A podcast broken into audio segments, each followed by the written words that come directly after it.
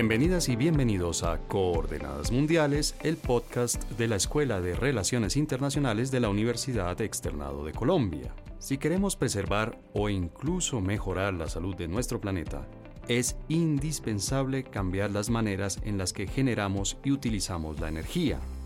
La llamada transición energética se convierte en un imperativo para evitar el cambio climático y revertir el deterioro del ambiente en todo el mundo. Nuestro país no es ajeno a este objetivo.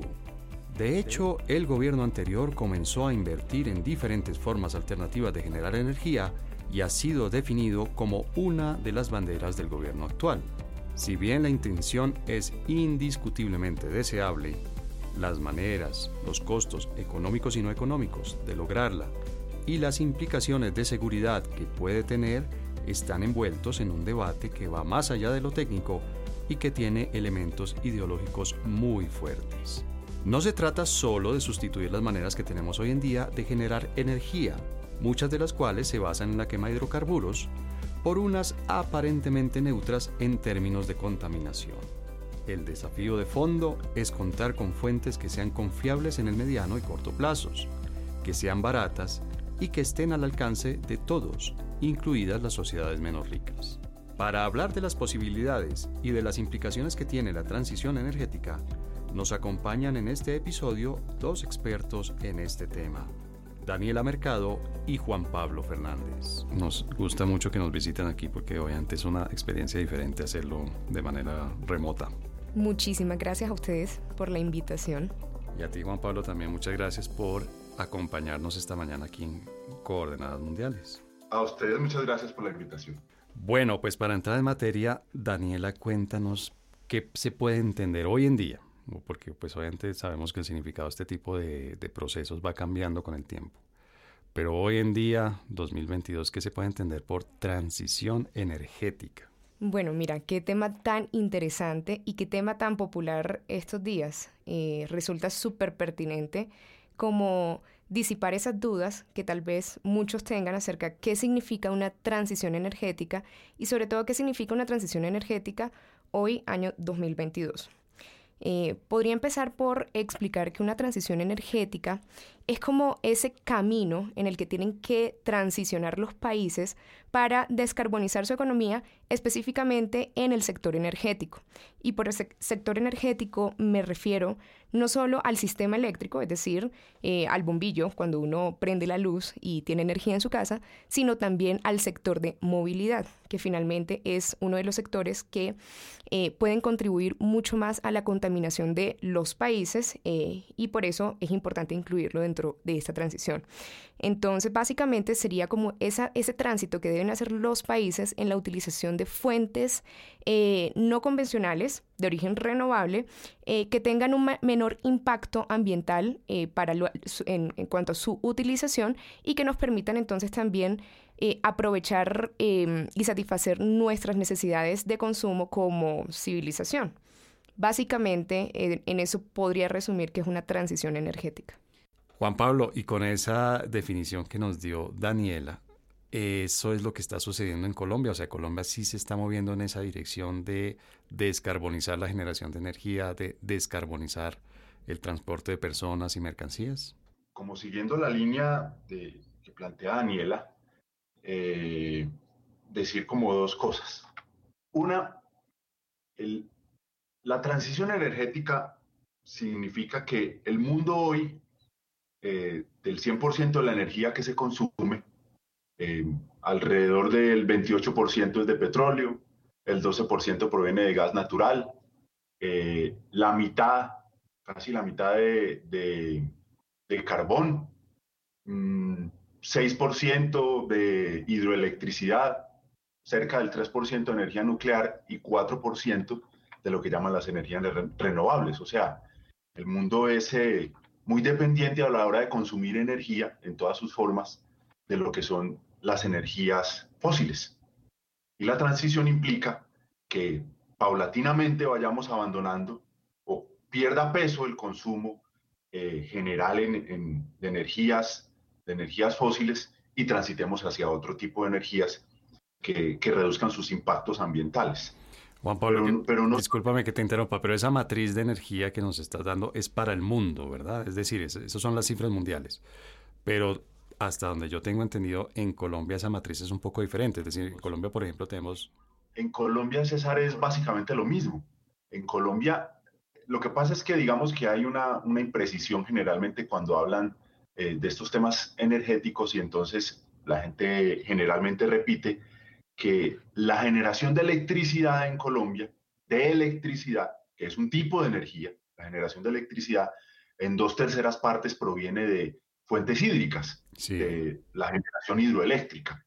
Pero cuando uno toma toda la energía primaria que se consume en Colombia, es decir, la movilización de mercancías, la movilización de personas, la generación de electricidad para el consumo en los hogares, etcétera, el 73% de la energía que se consume en Colombia viene de fuentes fósiles. Ah. Nosotros somos también como el mundo dependientes de la energía, de la energía fósil, pues porque esa energía eh, tiene unos elementos de eficiencia mm, muy fuertes, es muy fácil de almacenar, es muy fácil de transportar, es muy eficiente eh, y en ese sentido, pues el mundo es dependiente desde, muchas formas eh, del consumo energético, pero a la hora de hacer transición energética y, digamos, reducir los impactos económicos eh, y, socioambientales del modo de vida que tenemos, no solo tiene que ver con transición energética, sino también con muchos otros elementos de la producción, solo, sobre, por ejemplo, cómo producimos acero, cómo construimos, cómo cultivamos, etcétera. O sea, esto es una discusión alrededor de la transición energética, digamos que tiene muchos elementos más complejos. Y en Colombia, en Colombia, hoy lo que son las, las energías alternativas eh, renovables no están aportando entre el 2 y el 3% de todo el consumo de energía en el país. Claro. Luego, el camino que tiene Colombia por delante es modificar de alguna manera hasta donde sea posible eh, ese otro 97% de consumo energético que hay en Colombia para transitar hacia, digamos, formas distintas de, de, consumir, de producir eh, y de relacionarnos entre los seres humanos y de relacionarnos a nivel internacional, porque esto también tiene que ver con una serie de elementos de las relaciones internacionales del país. Claro, Daniela, dentro de estos desafíos que nos menciona Juan Pablo, ¿cuál dirías tú que es el más complicado? ¿Cuál es el más grande? ¿Cuál es el mayor desafío que se enfrenta a la hora de hacer una transición energética que sea exitosa? Listo, yo creería que el mayor desafío que tiene cualquier país, no solamente Colombia, en cuanto a qué medidas se pueden tomar para transitar hacia una, a una canasta energética un poco más renovable, es brindarle confiabilidad al sistema.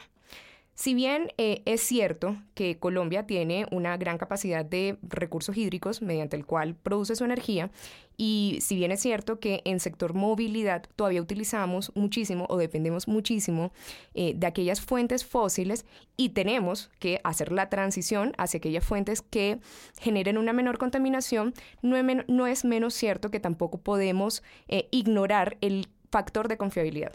¿Qué significa eso? Eh, el factor de confiabilidad es esa confianza que existe en que un país eh, no va a sufrir racionamientos de energía o eventualmente no va a sufrir apagones. ¿Por qué, como Juan Pablo nos explicaba ahorita, eh, por qué todavía tenemos esta dependencia tan fuerte de mm, fuentes fósiles? precisamente porque este tipo de fuentes son muy confiables, es decir, únicamente se necesita una planta de generación térmica, por ejemplo, en donde se por decirlo en términos muy coloquiales, se encienda la planta y tenemos energía. No, no se depende de factores, por ejemplo, meteorológicos para depender si sí o no vamos a tener energía. Y eso crea una, una base de confiabilidad en un país eh, en cuanto a que no va a sufrir racionamientos o en cuanto a que no va a sufrir apagones en, el futuro.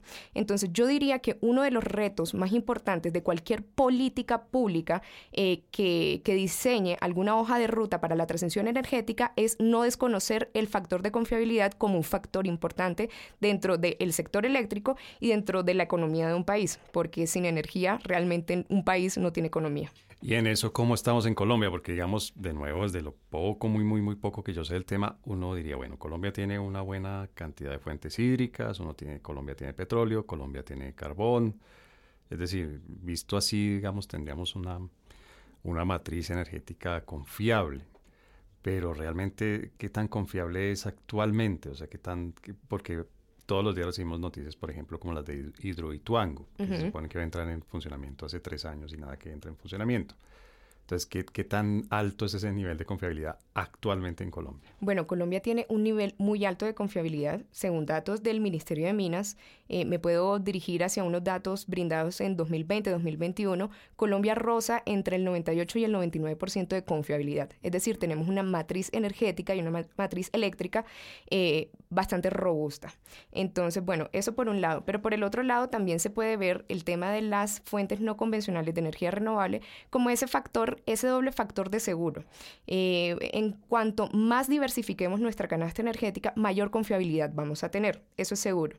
Eh, sin embargo, también hay que sopesar esa balanza en cuanto a no hacer una transición energética poco responsable en donde eh, acumulemos energías renovables y energías no convencionales de origen renovable que haga peligrar ese, esa, esa confiabilidad tan alta que nosotros tenemos y que hemos, eh, hemos construido pues, a lo largo de, de los años. Juan Pablo, ¿y cuál sería la principal motivación para hacer esa transición? Porque si actualmente tenemos una, una confiabilidad tan alta, del 97, 98%, bueno, que es altísima, es prácticamente total. ¿Cuál sería la motivación que tenemos para abandonar, digamos, esa confiabilidad y aventurarnos en la transición energética? Mira, yo, yo, yo creo que este es un problema global, un problema en relación con, digamos, con los impactos ambientales, eh, socioambientales que está generando mm, el consumismo y las, digamos, las, las, contradicciones que hay entre, entre distintos niveles de países. Y pues es una necesidad. Ahora, cada país, en cada país es distinto. ¿Por qué razón? Porque el problema de, todas estas transformaciones del clima por efecto de las emisiones de gases de efecto invernadero eh, es distinto en los países. Nosotros no somos emisores, o sea, nosotros no somos causantes. Colombia no es un causante del problema, es una víctima del problema. O sea, Colombia no tiene, sobre la base de, toda esta discusión que hay alrededor del cambio climático, o, del calentamiento global, Colombia no tiene que reducir sus emisiones. Colombia tiene que adaptarse a las consecuencias del cambio climático.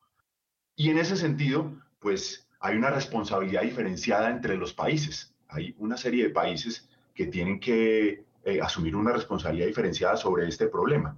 Eso en, eso en primer lugar. En segundo lugar, eh, la, la energía es dinero. La energía es dinero. Y ahí hay una, un dinero, una capacidad potencial y digamos hay movimiento de, los dineros. Y en, ese, y en ese sentido Colombia, es mi opinión, necesita básicamente, yo creo, dos cosas. Una, transformar las relaciones que hay, eh, modificarlas, las relaciones que hay con todos estos grandes capitales que están llegando al mundo de la energía en el país. Eso yo creo que le genera un factor de vulnerabilidad muy fuerte al país. Eh, el sector energético colombiano cada vez está más en manos de, capitales especulativos. Y yo a eso, yo eso le, tengo, le tengo mis respetos, como dicen, como dicen coloquialmente. Las grandes empresas eh, del negocio, por ejemplo, de la electricidad en Colombia, si sacamos a las, a las empresas estatales, están muy controladas por inversionistas, fondos de inversión institucional, cuya lógica de funcionamiento es una, es una lógica de máxima, máxima rentabilidad y eso le genera riesgos a una, a una economía una de las principales generadoras de electricidad en Colombia, que es Isagen, es, es, propiedad de un fondo de inversión que actúa en Colombia desde Bermuda, que es uno de los peores paraísos fiscales del mundo. O sea, si ahí, ahí pasa un problema, los señores se van y no nos responden. Lo mismo sucede, por ejemplo, aquí en Bogotá con Enel Codensa. Enel Codensa es una empresa controlada por inversionistas institucionales, que es la manera simple de llamar a los fondos a los fondos de capital, a estos, a los linces del capital de la bolsa bursátil. Yo creo que hay una debilidad muy importante eh, en, en, materia de confiabilidad de, de, energía en el país. Y además el país necesita hacer una, una, una transformación energética sobre la base de industrializarse. es, mi opinión. ¿Por qué razón? Porque mm, nosotros somos como una especie de, mercado de segunda de, las, de los desarrollos técnicos que hacen en los países desarrollados. Y los países desarrollados para poder modificar o aumentar la eficiencia energética, por ejemplo, tienen un elemento de base, tienen industria automotriz para elevar la eficiencia energética. Colombia no tiene industria automotriz. Tienen producción de, de máquinas. Colombia no tiene de eso. O sea, nosotros somos un país que en materia, por ejemplo, de transformación de los consumos energéticos, de aumentar los niveles de eficiencia, somos un país rezagado porque en ese mundo científico técnico no nos movemos. Entonces, en suma, yo creo que hay que transformar una serie de relaciones de Colombia con el resto del mundo, con estos capitales especulativos y también buscar la base para poder desarrollar la base técnica, la base industrial del país. Para Pero Juan Pablo, discúlpame por interrumpirte, pero lo que estás planteando es una tarea doblemente difícil. Es decir, tú estás pidiendo que desarrollemos industria, me imagino que detrás de eso hay ciencia, tecnología, y que al mismo tiempo le demos la espalda al capital internacional, porque cuando tú dices capital especulativo, pues la verdad es que yo me vería en dificultades para señalar un capital que no sea especulativo, ¿no? Los inversionistas siempre van a estar buscando rentabilidad y eso es como la, la ley del capitalismo. Entonces no sé si lo que estás planteando en el fondo cuando dices el cambio de relaciones es un cambio de relaciones económicas y que abandonemos el capitalismo y nos vayamos a otro sistema. No, yo no he planteado, esas son tus, tus conclusiones de lo que yo he dicho. Sí. Mira, en el mundo, en el mundo hay 1.100 millones de dólares en capital. De esos 1.100 millones de dólares en capital, 600 billones de dólares son capital puramente especulativo. Capital que solo busca hacer actividades de acumulación de riqueza con papeles. Y ese capital es el que nos está dominando. Yo creo que hay que transformar las relaciones con ese capital, transformarlas, para que nosotros impulsemos ese el capital productivo, las relaciones de capital que su interés principal es ubicarse en la industria, en el comercio y en las actividades agropecuarias. O sea, que es, su interés principal es desarrollar actividades productivas contrario a actividades especulativas, que son dos tipos de actividades completamente distintas. No es lo mismo el mundo de la bolsa de valores, el mundo de la especulación con papeles, que el mundo de la compra de máquinas, el mundo de la acumulación en terrenos, el mundo de la acumulación en mercancías. Son dos tipos de actividades distintas, aunque tienen una relación de un vaso concomitante, eh, perdón, comunicante. Yo estoy planteando que esas relaciones, esas relaciones tienen que ser modificadas. Por ejemplo, esas relaciones con el capital especulativo no pueden seguir siendo dirigidas por acuerdos de protección de inversiones, que son acuerdos absolutamente desventajosos para un país como Colombia, o, los capítulos de inversiones de los TLCs. Allá en, la Universidad eh, Externado hacen investigaciones en sus áreas de derecho internacional que muestran cómo esos acuerdos de protección de inversiones son absolutamente desventajosos para países como Colombia. Yo lo que estoy planteando es que transformemos esas relaciones, por lo menos que no sigan estando guiadas por acuerdos de protección de inversiones, sino que estén guiadas de otra manera, para que esos capitales que lleguen al país pues contribuyan a ampliar la base productiva, porque ¿qué es lo que tenemos nosotros hoy? Vuelvo al caso de Isagen. Un fondo de capital de riesgos llegó a Colombia, compró una infraestructura que ya estaba establecida, la mantiene de alguna manera, pero no amplía la capacidad productiva del país. Compra esa infraestructura ya establecida. Lo que necesitamos es capitales nacionales y capitales foráneos, por supuesto, también que amplíen la capacidad productiva, no que simplemente vengan a que ya capacidades productivas que ya están establecidas, a ellos a sustraerles rentas por incluso mecanismos especulativos, como ha sucedido muchas veces en la bolsa de valores de electricidad en el país.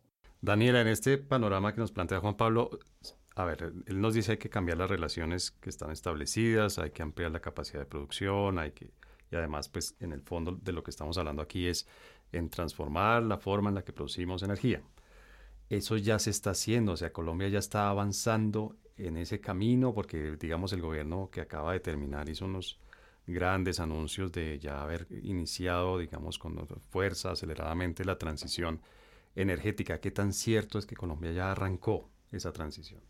Bueno, realmente eh, la última administración eh, sí hizo un esfuerzo eh, que se puede reconocer en materia de transición energética y en materia sobre todo de construcción de nuevos proyectos o por lo, por lo menos de adjudicación de nuevos proyectos para la generación de energía a través de fuentes no convencionales de origen renovables. en ese sentido, cabe aclarar que Colombia realmente estructuró o creó un marco normativo amigable para este tipo de inversiones eh, por allá en el 2014, con una ley que se llama la Ley 1715 del 2014. Eh, mediante esta, esta norma, eh, bueno, se crearon y se diseñaron esos lineamientos que le permitieron a esos inversionistas venir a buscar en el mercado colombiano qué tan atractivo es en nuestro mercado realizar este tipo de proyectos. Pero vale, vale aclarar algún dato que me resulta importante, porque cuando, cuando empecé a estudiar todo eso, yo dije, bueno, listo, si con el 2014 se le dieron ese tipo de incentivos a los inversionistas, tanto extranjeros como nacionales, para eh, ejecutar ese tipo de proyectos, entonces desde el 2014 se tiene que ver algún tipo de cambio eh, y algún tipo de aumento en la construcción de estos proyectos y realmente no fue así. Más o menos desde el 2014 al 2019, eh, el aumento en, la, en los proyectos de generación de energía no convencionales de origen renovable subió más o menos algo así como del 0,4% al 0,7% en nuestra matriz energética. Realmente el, cambio no fue mucho, el aumento no fue mucho y aquí es cuando eh, se le debe reconocer algún tipo de esfuerzo a la administración saliente teniendo en cuenta que cuando ellos entran en 2018, 2019, empiezan a tomar ciertas medidas que fueron atractivas eh, para, para la inversión y para la construcción de estos nuevos proyectos. Y en eso se puede eh, marcar una que me resulta importante, que es la subasta de renovables que hubo en 2019. Con esta subasta de renovables lo que se buscó es que tanto compradores, en este caso eh, comercializadores de energía, como vendedores, generadores de energía, pudieran, si pactar algún tipo de acuerdo, lo que se subastaba en este tipo de subasta era un contrato a largo plazo, un contrato de energía a largo plazo, que permitió la construcción de proyectos importantes que van a entrar a lo largo del 2022 y 2025. ¿Por qué digo que existe una administración destacable en cuanto a energías renovables no convencionales del gobierno saliente? Porque se estima que en 2025 las energías no convencionales eh, de origen renovable van a ocupar más o menos un 12% dentro de nuestra matriz energética. Entonces, pasar del 0,7%, que fue más o menos eh, lo que tomaron en 2018, y dejarlo para 2025 alrededor del 12%, yo creo que sí es de destacar. Entonces, algo se hizo bien, esperemos que con esta administración entrante, pues se sigan tomando como esas decisiones acertadas que hagan atractivo el mercado colombiano en invertir en este tipo de proyectos y de alguna manera ir en línea con lo que nos acaba de decir Juan Pablo, en que se construya realmente los bienes eh, que se necesiten para la transición energética.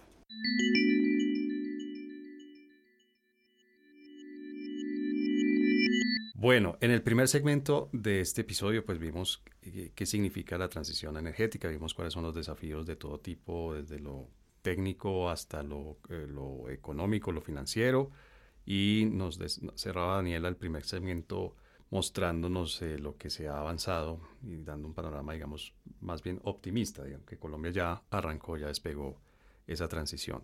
Estamos obviamente en una coyuntura particular y es en la coyuntura de un comienzo de un nuevo gobierno. Juan Pablo, ¿cómo pinta la transición con este nuevo gobierno? Porque uno ha visto, pues obviamente, que es una de sus banderas, eh, los temas climáticos en general son, son una de sus banderas. ¿Qué pinta, qué también pinta este nuevo gobierno frente a la transición energética? Yo tengo incertidumbre frente a, a lo que va a desarrollar el, el nuevo gobierno, porque, porque siento que, que de un lado eh, plantea eh, que va a hacer algún cambio respecto a algunos elementos de la política, pero de otro lado uno también encuentra mensajes en el sentido de continuar con la política. Pongo, pongo ejemplos. Entonces usted oye a, a la ministra eh, Irene Vélez lanzando unas especies de, de, globos al aire, es mi opinión, sobre toda la discusión alrededor de, de, lo que ella plantea sobre el decrecimiento y, digamos, esas relaciones internacionales con, con otros países potencias. De otro lado, son muy críticos de lo que plantea el anterior gobierno, pero al tiempo veo a la ministra Vélez visitando por ejemplo, parques de generación de energía, de energía alternativa, renovable alternativa, que fueron construidos durante el anterior gobierno, en los cuales ella dice que son un ejemplo a seguir. Entonces, siento como, como que cambio, pero como que continuismo, ¿sí? Entonces, veo algo de, cierto, como incertidumbre o duda respecto a eso. Y, y además con un elemento, es que mi opinión es que esos, esos, esos paneles solares y todos esos parques, parques eh, de generación que, están, que se construyeron en el, en el anterior gobierno, nos salieron caros, nos salieron costosos. Nos salieron costosos no solo por el valor del panel solar, aquí se importaron algo así como medio millón de, paneles solares. Mi impresión es que eso tiene algunos niveles de sobrecostos. Ahí hay mucho negocio de ejecución de contratos de, estos, de estas denuncias de LOCAT Paz. Mm, y en, esos, en ese tipo de contratos siempre hay sobrecostos, porque pues eso es parte, es parte, es parte de la vida. También la energía eh, instalada, por ejemplo, en el parque que tiene AES Chivor, que es uno de los grandes generadores de electricidad en el país, una multinacional norteamericana. Veo que allí el costo del kilovatio hora se los van a remunerar alrededor de unos 220 pesos por kilovatio.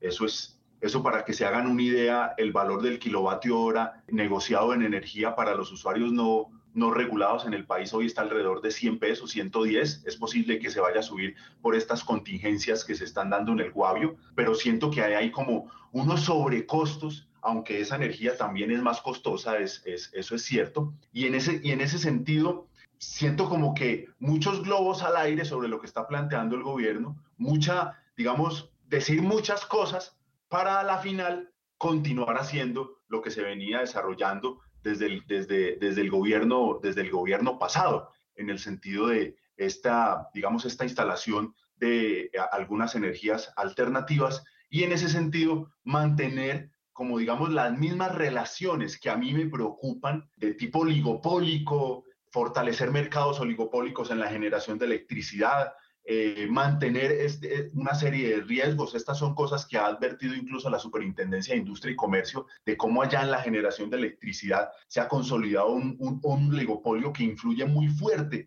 en la formación de los precios de la energía y ahí pues los usuarios terminamos pagando todo ese tipo de cosas. Entonces, creo que hay mucha, mucha espuma, mucha espuma y si uno la va quitando, mi opinión, lo que estoy viendo encantado es que va a ser el continuismo de, las políticas en materia de transición de lo que venía en el, en el, gobierno pasado, que es, yo creo que una transición que no va a ser tan, no va a ser tan acelerada como se está, como se está planteando, va a generar unas debilidades estructurales en materia de generación de energía en el país, es mi opinión. Daniela, tú compartes esa opinión de Juan Pablo, es decir, estamos, estamos simplemente moviéndonos un poco por la inercia de lo que dejó el gobierno anterior, podemos esperar que haya un cambio de rumbo, podemos esperar que haya una aceleración o vamos a ver simplemente esta inercia hacia adelante. Bueno, yo estoy de acuerdo con Juan Pablo en cuanto a que el, gobierno entrante ha sido muy ambiguo en cuanto a decir vamos a tener eh, algunas reformas que aceleren la transición energética, pero que también se acoplen a las medidas que se han venido tomando. Sin embargo, hay un término que ha utilizado Juan Pablo a lo largo de esta conversación que me parece súper importante aquí acotar y que esto sí se lo he escuchado de forma reiterativa a la nueva administración. Y es que cuando se habla de transición energética, no sé por qué existe esta idea cerrada de que la transición energética únicamente se tiene que dirigir o el foco tiene que estar dirigido a la generación de energía con fuentes no convencionales. Sin embargo, este nuevo gobierno le he escuchado ya varias veces eh, utilizar el término de eficiencia. La eficiencia energética es si producir lo mismo eh, o tener la ejecución de las mismas actividades consumiendo menos energía. Consumir menos energía no necesariamente significa bajar producción, consumir menos energía no significa, eh, sí, eh, como, como lo dijo la ministra, que creo que fue un término desacertado, el tema del decrecimiento económico, más bien creo que ella se refería a un tema de ser más eficiente en el uso y el consumo de la energía. la eficiencia energética va dirigido más que todo como a esa responsabilidad o a consumir lo que realmente se tiene que consumir a través del uso de nuevas tecnologías que permiten que exista un uso más responsable y un consumo más responsable de la energía. Porque realmente de nada sirve hablar de una transición energética cuando únicamente lo que se va a cambiar es el origen de la fuente. Es decir, vamos a utilizar, en vez de utilizar combustibles fósiles, vamos a empezar a utilizar paneles solares consumiendo lo mismo. Eso realmente no es una transición energética responsable. Y a esta nueva administración sí le he sentido un poquito como esa responsabilidad de promocionar la eficiencia energética, ser más responsables en el consumo sin que eso signifique bajar producción. Creo que ahí va a tener como un cambio y creo que esa bandera la puede utilizar para generar algún tipo de, eh, sí, de utilizar como, como ese cambio para, para acelerar una transición energética un poco más responsable. Juan Pablo, frente a lo que está pasando en el mundo y, y con este panorama que nos pinta, Daniela y tú de lo que está pasando en Colombia frente a lo que se está haciendo en el mundo y sobre todo frente a lo que se está haciendo en la región, porque uno, pues, digamos, creo que no tendría mucho sentido que nos comparemos con países muy ricos como Estados Unidos, China, Alemania, etcétera, etcétera. Eh, pero frente a países de la región, ¿cómo va Colombia en esta transición? ¿Qué tan adelantado o atrasado va el país frente a los países de la región? Mira, los países de América Latina digamos, como que enfrentan una serie de, situaciones. Una, una primera, el nivel relativo de desarrollo. ¿En qué sentido? En que nosotros tenemos que cambiar una serie de patrones alrededor del consumo de la energía, pero consumimos muy poca energía. O sea, nosotros aún no logramos eh, satisfacer una serie de necesidades básicas alrededor de los consumos de energía. Esa es una, una, especie de realidad que cubre a toda América. Saquemos América del Norte porque ese es, ese, ese es, otro, ese es otro mundo. O sea, Suramérica, como decía la, la, la canción de los prisioneros. Nosotros somos una, una, zona que consume muy poca, muy poca energía, consume muy pocos servicios públicos, o sea, en materia de agua, etcétera. O sea, nuestro nivel de consumo, si lo comparamos con los niveles de consumo de países que tienen mejores niveles de vida o mayores niveles de vida, son bajos. Eso es un, primer hecho. Un segundo hecho es que la energía en América Latina, entre ellas la electricidad, sigue siendo muy costosa. Es muy costosa. Eh, hay un, un, un, reciente estudio de, de la CEPAL que compara los precios de la electricidad en varios países de América Latina con los precios, con los precios de Europa y encuentra que el nivel de gasto o el nivel del precio del kilovatio hora de la electricidad en América Latina, en varios países de América Latina, es similar al de Europa. Cuando, no sé, pongo yo el ejemplo de Colombia. En Colombia, eh, el 0.7% de la población es millonaria, desde que tienen un patrimonio superior a un, a un, eh, a un millón de dólares y usted se va para Europa y encuentra países que tienen 4, 5, 6, 7, 8, 9 y 10% de su población millonaria. O sea, tenemos unos niveles de ingreso muchísimo, muchísimo menores. Y en el caso de Colombia, un, un hogar colombiano para comprar un kilovatio hora destina casi poco más del doble de su ingreso promedio que lo que destina un hogar alemán. O sea, ahí hay, digamos, dos, dos problemas fundamentales. Uno, el problema de los niveles de consumo. El segundo, el nivel de gasto. Y en materia de, de, de, transformación energética, digamos que esa es una situación muy, muy dificultosa porque son países que consumen muy poca energía y en ese sentido todavía son capaces de surtir, por ejemplo, la demanda de electricidad con fuentes hidros, como sucede con esas grandes hidroeléctricas que tiene Suramérica. Pero si sigue aumentando el consumo, necesitamos ampliar la capacidad de generación hidroeléctrica y la capacidad de generación de otras fuentes de energía. O sea, nosotros, insisto, en América Latina sufrimos por la necesidad de adaptarnos y también porque tenemos un reto en cómo vamos a proveer, a expandir nuestra capacidad de generación de energía porque necesitamos aumentar el consumo de cosas, distinto a lo que está pasando en los países desarrollados. Aquí, allá el problema es de ellos es su capacidad de generación, cómo la transforman hacia otras fuentes y nosotros cómo ampliamos la capacidad de generación. Si lo hacemos como lo venimos haciendo, pero la hidro tiene unos límites, o recurrimos a otras fuentes de energía, incluyendo la nuclear, que hoy está pues eh, reviviendo la discusión sobre la, la posibilidad que tiene que tiene la energía nuclear. Entonces aquí la discusión es de, de, manera distinta, elevar el consumo, abaratar la energía y expandir la capacidad de, de generación de energía sobre la base de transformar eh, los impactos medioambientales y socioambientales que tiene la capacidad de la, la, la, producción de energía.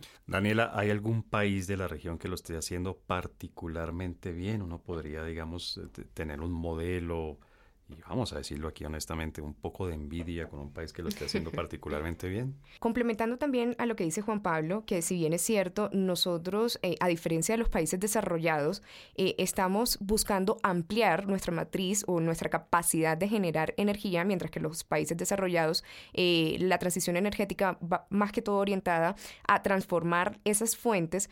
Yo pensaría que, es decir, teniendo eso como premisa, no está de más complementar con el el hecho de que Colombia realmente va muy bien y es uno de los países que se ubica en uno de los mejores puestos en cuanto a transición energética en la región. Incluso eh, para el año pasado eh, éramos el tercer país en la región con un mayor índice o con un mayor avance de transición energética. Los únicos dos países que nos superan es Costa Rica en el primer lugar y en el segundo lugar Uruguay. Y bueno, a esto cabe anotar que tanto Costa Rica como Uruguay son países, primero, pequeños en tamaño y segundo, eh, sobre todo Costa Rica es un país rico en recursos naturales de origen renovable. Por ejemplo, en Costa Rica tienen un desarrollo muy sólido en cuanto a generación de energía geotérmica, que es esa generación de energía que se produce eh, utilizando el calor que generan los volcanes súper interesante. Claro. Eh, en cuanto a Uruguay, bueno, viene siendo también un país un poco más pequeño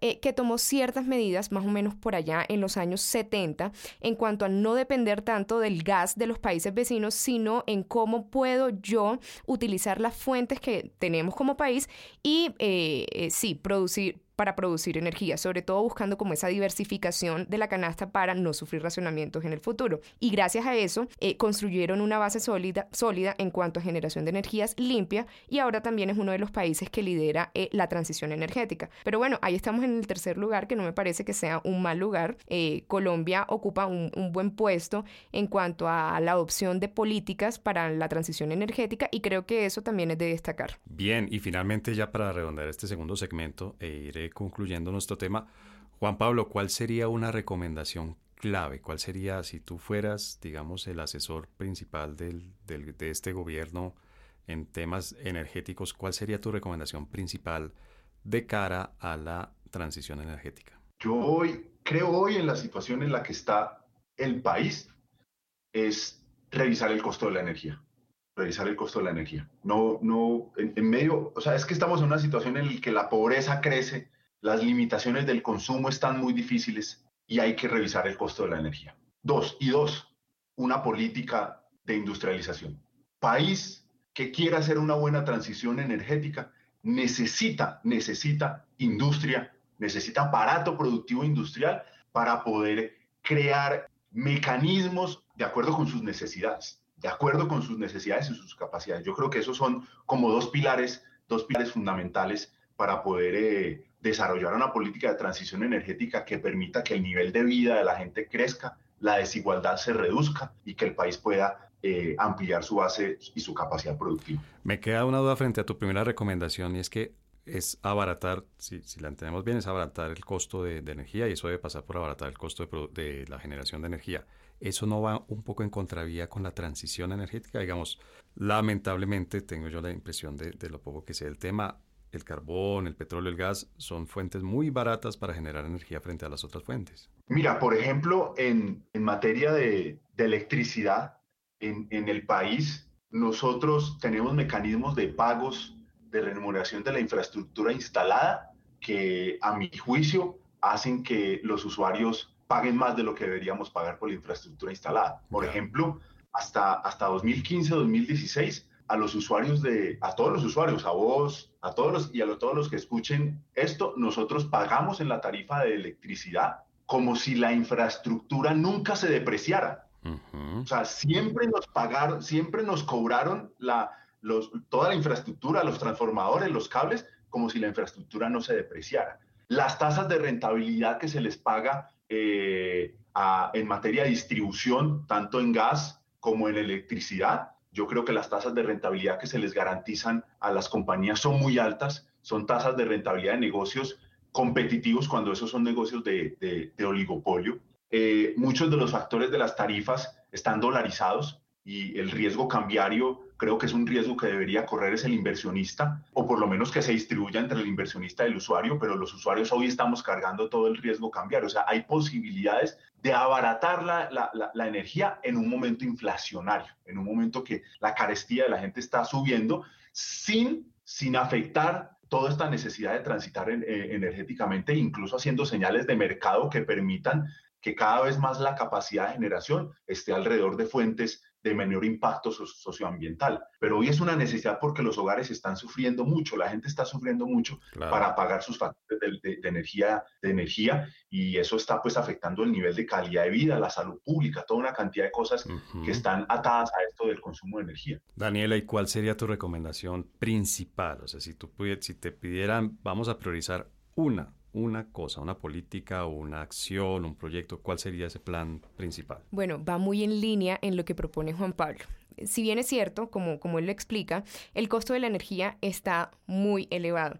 Pero hay que entender algo. El costo de la energía realmente se compone de varios factores un factor de generación, un factor de transmisión, que es la, eh, el vehículo que se utiliza para transportar la energía, un factor de distribución y un factor de comercialización. Realmente el factor de generación no es lo que está impactando fuertemente en el bolsillo de los colombianos, sino va más que todo como un factor de, el factor de distribución, que es el uso de las redes para transportar la energía para que finalmente llegue a la casa. Te lo digo yo, que vivo en Barranquilla, en un apartamento donde vivo solamente con mi hermana, el costo de la energía está llegando más o menos en 500 mil pesos. ¿Cómo? Es bastante. ¿Eso es cada año o cada mes? Cada mes. Cada mes 500 mil pesos y es bastante. Pero realmente eso se lo atribuyo a un factor de la distribución y la comercialización.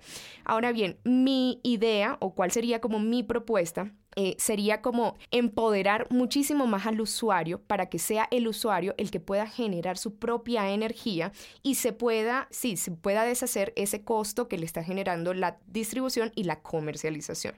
Por poner un ejemplo, eh, yo puedo vivir en una casa, en esa casa puedo instalar paneles solares y genero mi propia energía.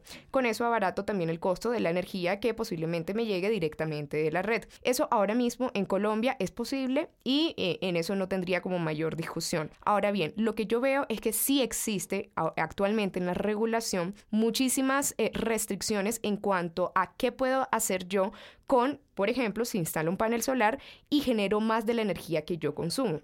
¿Qué pasa con ese excedente? Actualmente lo único que puedo hacer es volverla a inyectar a la red y se me reconoce un poquito por eso. Pero ¿qué pasaría si, aparte de mi casa, yo tengo cuatro vecinos que están muy cerca mío y que ellos no tienen una instalación de paneles solares? ¿Qué pasa si yo genero más? Actualmente no podría venderle la energía directamente a ellos porque la regulación no lo permite. Entonces, eh, entendiendo como la, transición energética como un factor eh, en donde todo, sí, los ciudadanos puedan también acceder a este tipo de energías de forma un poco más fácil, yo propondría una regulación un poco más laxa a que ese tipo de negocios, ese tipo de cómo comercializar la energía entre usuarios, que se puedan crear comunidades energéticas, que se pueda vender una casa a la otra, generar energía y no utilizar la red de transmisión ni mucho menos la red de distribución, eh, creo que sería un factor súper importante para la transición energética. Y eso iría tal vez en, línea con algo que Juan Pablo mencionó hace un rato y es el eh, carácter oligopólico de la generación, ¿no? Creo que Juan Pablo con eso romperíamos con lo que nos dice Daniela, romperíamos el, oligopolio en la generación. Ahora creo que crearía un problemita adicional, por lo poco que entiendo, y es que a esos cuatro pasos, cuatro costos que tú mencionaste, hay que agregarle el de almacenamiento, ¿no? Porque tenemos el problema de que la energía solar evidentemente funciona mientras está el sol allí brillando, hay que almacenarla para poderla tener Exactamente. Exactamente. Bueno, yo no, yo no lo pondría como un factor importante. Actualmente se puede eh, almacenar la energía, eh, pero ese factor de almacenar la energía hace que la energía sea ahí sí muchísimo, muchísimo más cara. Porque almacenar la energía mediante, mediante los equipos, sí, sube bastante el costo. Yo lo que vería eh, realmente sería como algún peligro, o por lo menos lo que yo puedo ver de por qué existen tantas restricciones en cuanto a la venta de una casa hacia la otra, es por el uso de las redes. las redes tienen una capacidad instalada en donde no se puede sobrepasar porque efectivamente se dañan las redes. Creo que eso sería como el único peligro, pero no siento que sea una limitante que definitivamente prohíba este tipo de, de transacciones. Creo que se pueden evaluar y sería un factor súper importante para la transición. La recomendación bibliográfica de Coordenadas Mundiales. Bien, muchas gracias. Bueno, en este segmento cortico final que tenemos es el de las recomendaciones. Entonces, no sé si Juan Pablo nos quisiera dar su recomendación para la gente que quiera saber más sobre este tema. Juan Pablo, ¿qué puede leer? ¿A dónde puede buscar información?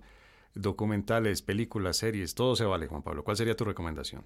Yo creo que desde como, como dos visiones de la cosa. Una, em, Bill Gates hace, hace poco... Eh, un año, un año largo, eh, sacó un libro que se llama Cómo evitar un desastre climático.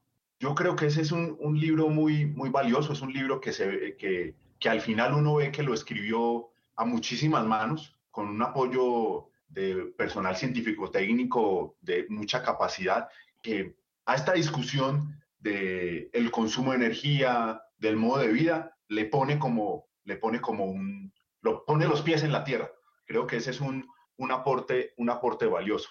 Segundo, creo que quienes sean interesados en esto pueden estudiar eh, toda la discusión que hay alrededor de la economía ecológica.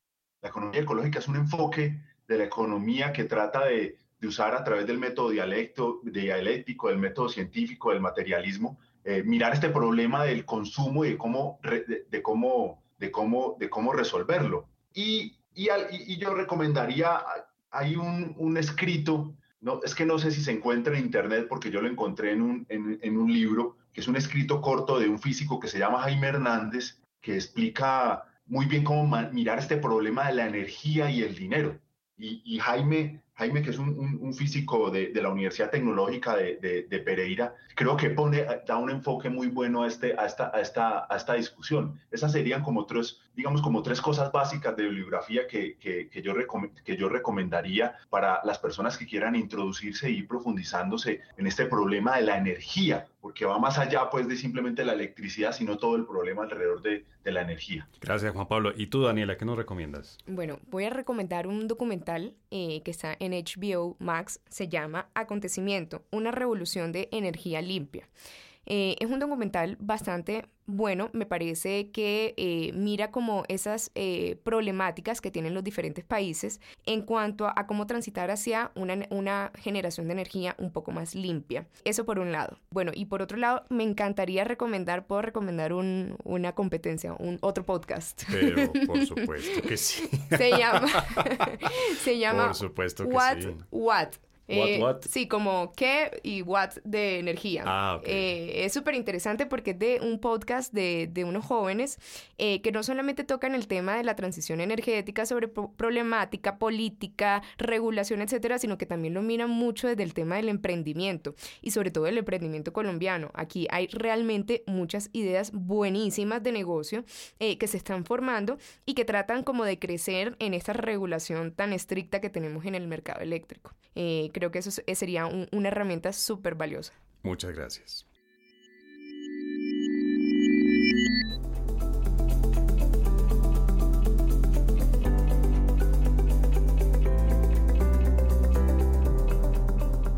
Bueno, Daniela, Juan Pablo, no sé si me voy como diríamos en Barranquilla con el foco medio encendido o medio apagado. No sé, ustedes me dejan, obviamente nos dieron aquí elementos de de preocupación, elementos de, tareas pendientes por realizar, pero al mismo tiempo nos dieron elementos de optimismo y ya de algunas tareas que se iniciaron y que se están haciendo relativamente bien. Obviamente no, no hay perfectos en nada en la vida y menos en este tema. Pero pues les agradezco mucho, Daniela, muchas gracias por haber venido hoy aquí al estudio de nuestras coordenadas mundiales y Juan Pablo, muchas gracias por haberte conectado. ¿Desde dónde estás, Juan Pablo? Que no te pregunté. Aquí en Bogotá. Ah, aquí en Bogotá. Bueno, pues desde aquí de Bogotá, pero pues conectado remotamente. Muchas gracias Juan Pablo por tu participación en este episodio.